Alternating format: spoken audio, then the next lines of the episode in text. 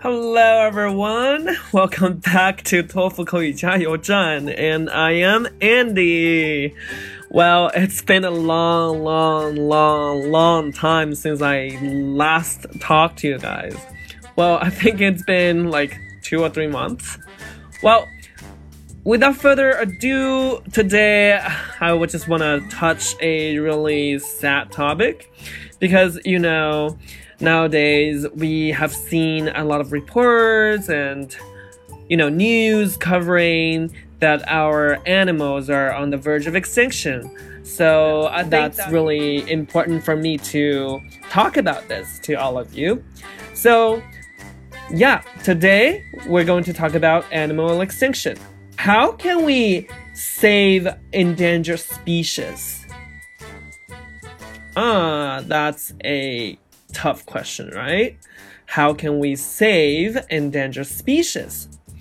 Well, before doing that, before we answer this question, I want to ask you some questions. I want to ask you some, you know, prompts.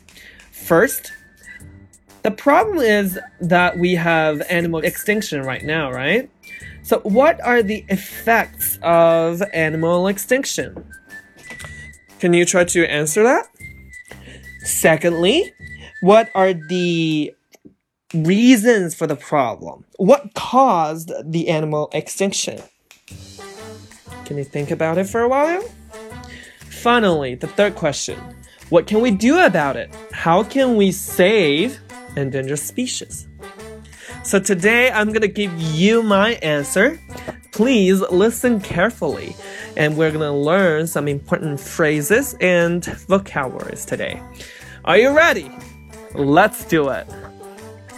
So nowadays, many species are on the verge of extinction, right? Well, I think the whole ecosystem will collapse because the food chain has been damaged.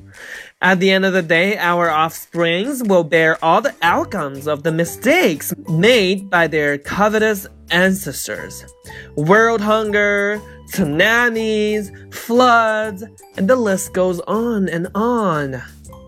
It was caused largely by animal agriculture, which contributes to 51% of the greenhouse gases in our atmosphere, like carbon dioxide and methane. They're the culprit of global warming, according to the studies provided by WHO. Whereas our industries only take up 13% of the greenhouse gases. In order to support animal agriculture, large corporations and industries have been cutting numerous acres of rainforest down every single day in Indonesia, Africa, and Brazil. And you know what? They use these lands to raise corns and wheat for feeding cows. Consequently, the deforestation forced millions of animals to leave their habitats or even die. From birds to bats, from frogs to lizards, and you name it. Well, what are the solutions?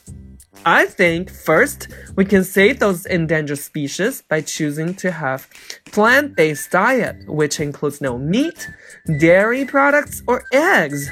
Instead, nature has provided us with the best source of food, including fruit, vegetables, nuts, seeds, legumes, grains, and so on and so forth. You know, if there's no demands, there will not be supplies. Also, we could stop animal trade. For example, we could stop purchasing furs, leathers, tusks, shark fins, and the like. In this way, lots of animals will be saved.